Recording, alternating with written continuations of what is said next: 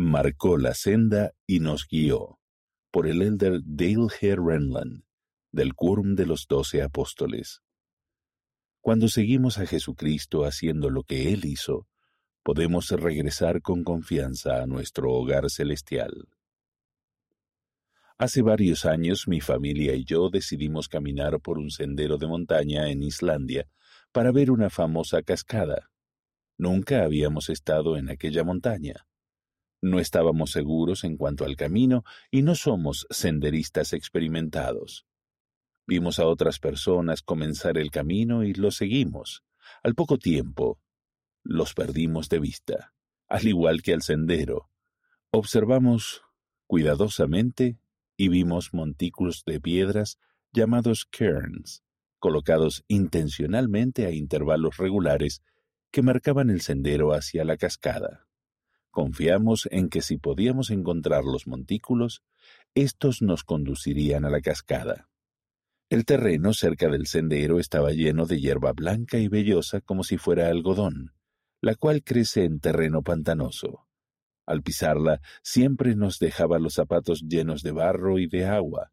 Aprendimos que la hierba algodonera marcaba el camino que no queríamos seguir. El sendero no fue fácil. A veces era empinado y nos cansábamos, pero persistimos, prestando mucha atención a los montículos de piedras y evitando las hierbas algodoneras.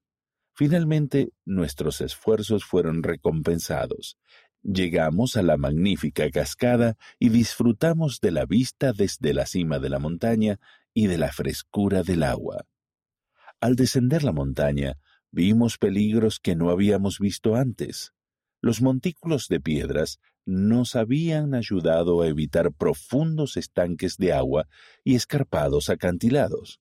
Estábamos agradecidos de que esos montículos nos llevaran a salvo a nuestra meta. Nuestra jornada por la vida es como aquella caminata de verano.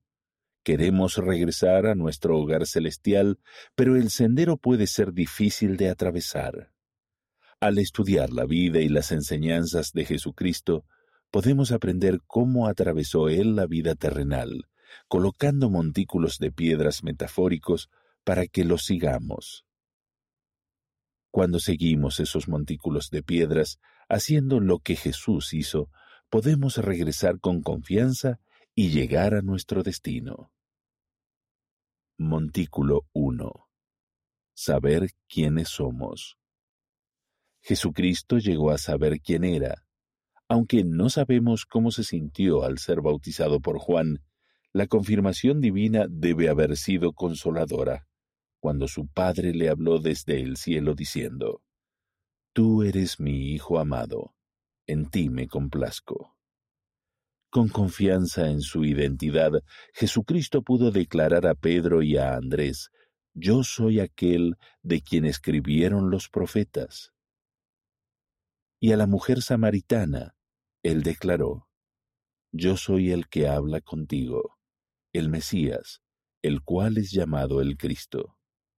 Saber quiénes somos es un montículo de importancia fundamental. Nuestra identidad más importante es que somos hijos de Dios, independientemente de cómo decidamos identificarnos. Si no encontramos ese montículo, podemos desviarnos del camino y terminar en la hierba algodonera. Montículo 2. Conocer la voluntad del Padre Celestial. Jesucristo procuró conocer la voluntad de su Padre. Después de su bautismo, Jesús fue llevado por el Espíritu al desierto para estar con Dios. Y después de haber ayunado cuarenta días y cuarenta noches, de haber hablado con Dios, tuvo hambre y quedó solo para ser tentado por el diablo. ¿Por qué fue Jesús al desierto para hablar con Dios?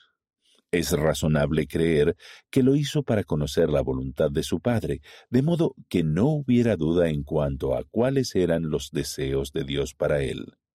Del mismo modo, conocer la voluntad de Dios en cuanto a nosotros es un montículo de piedras. Si no sabemos cuál es la voluntad de Dios en cuanto a nosotros, nos desviaremos hacia la hierba algodonera. aprendemos la voluntad de Dios en cuanto a nosotros en las Escrituras, en las palabras de los profetas vivientes y a través de los susurros del Espíritu Santo, pero debemos desear estar con Dios y hablar con Él en oración, como lo hizo Jesús.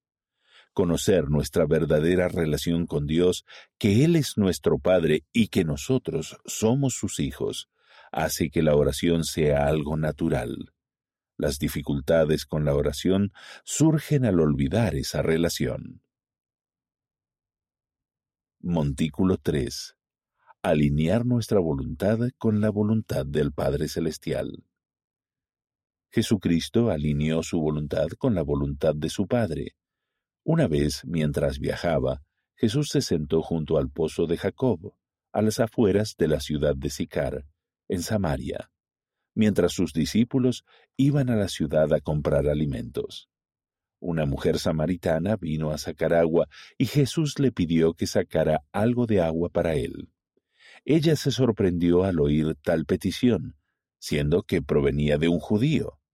En la conversación que siguió, se enteró de que Jesús era el Mesías prometido. Regresó a la ciudad y declaró que había conocido al Cristo. Cuando los discípulos regresaron, le rogaban a Jesús que comiera lo que habían comprado, y se sorprendieron de que hubiera hablado con una mujer samaritana. El Salvador respondió, Mi comida es que haga la voluntad del que me envió. La comida de Jesús, su propósito, era hacer la voluntad del Padre y llevar a cabo la obra del Padre. Dijo, porque he descendido del cielo no para hacer mi voluntad, sino la voluntad del que me envió. Jesús permitió que su voluntad fuera absorbida en la voluntad del Padre, alineando así su voluntad con la voluntad de Dios. Ese es otro montículo que Jesús nos dejó. Debemos alinear nuestra voluntad con la voluntad de nuestro Padre Celestial concienzudamente. La oración es una de las maneras en que lo hacemos. La finalidad de la oración no es cambiar la voluntad de Dios, sino ayudarnos a conocer y aceptar su voluntad. Montículo 4. Hacer convenios con Dios y guardarlos. Jesucristo fue bautizado para cumplir con toda justicia. Él dijo, El que no naciere de agua y del Espíritu no puede entrar en el reino de Dios. Jesús dijo a sus futuros discípulos, Venid en pos de mí. Lo hacemos al ejercer fe en Jesucristo, arrepentirnos, al ser bautizados en su nombre, recibir el Espíritu Santo y continuar haciendo y guardando convenios con Dios. Hacemos convenio de guardar los mandamientos de Cristo, los cuales se dan para nuestro beneficio. Cada convenio es un montículo a lo largo de la senda de los convenios que conduce a Cristo. En nuestra caminata de verano éramos libres de escoger un camino diferente hacia la cima de la montaña, pero un camino diferente podría no habernos llevado a la cascada y probablemente no lo habría hecho. Podríamos habernos demorado porque estábamos atrapados en el lodo, porque nos obstaculizaban los peligrosos acantilados, o podríamos habernos dado por vencidos debido al cansancio. Permanecer en el sendero proporcionó la ruta más directa y segura hacia nuestro destino. En la vida, no podemos crear nuestro propio camino y esperar los resultados prometidos por Dios. Somos libres de escoger, pero no podemos escoger las consecuencias de no seguir la senda revelada. No podemos tropezar por un acantilado y decidir no caer. Montículo 5. Perseverar hasta el fin. Jesucristo quería acabar la obra de su Padre. En la cruz, al final, después de que Jesús hubo acabado la obra que Dios le había dado que hiciera, dijo, consumado es. Terminar nuestra obra es un montículo que es necesario para llegar a nuestro destino deseado. Jesucristo dijo, No todo el que me dice Señor, Señor entrará en el reino de los cielos, sino el que hace la voluntad de mi Padre que está en los cielos. A los que no lo hagan, el Salvador dirá, Nunca me conocisteis. Si no entendemos lo que el Salvador estaba logrando, terminaremos con los zapatos empapados y llenos de lodo, porque nunca lo conocimos y nunca nos unimos a Él en su obra. Al saber quién era, al conocer y alinear su voluntad con la de su Padre, al hacer y guardar convenios con Dios y al perseverar hasta el fin, Jesucristo marcó la senda y nos guió para saber cómo regresar a nuestro hogar celestial. Nuestra tarea es seguir esos montículos, por lo tanto no solo hemos de seguir la senda que Él nos indicó mientras estemos aquí en la tierra, sino que lo haremos si queremos su gloria heredar, para recibir todo lo que el Padre Celestial tiene.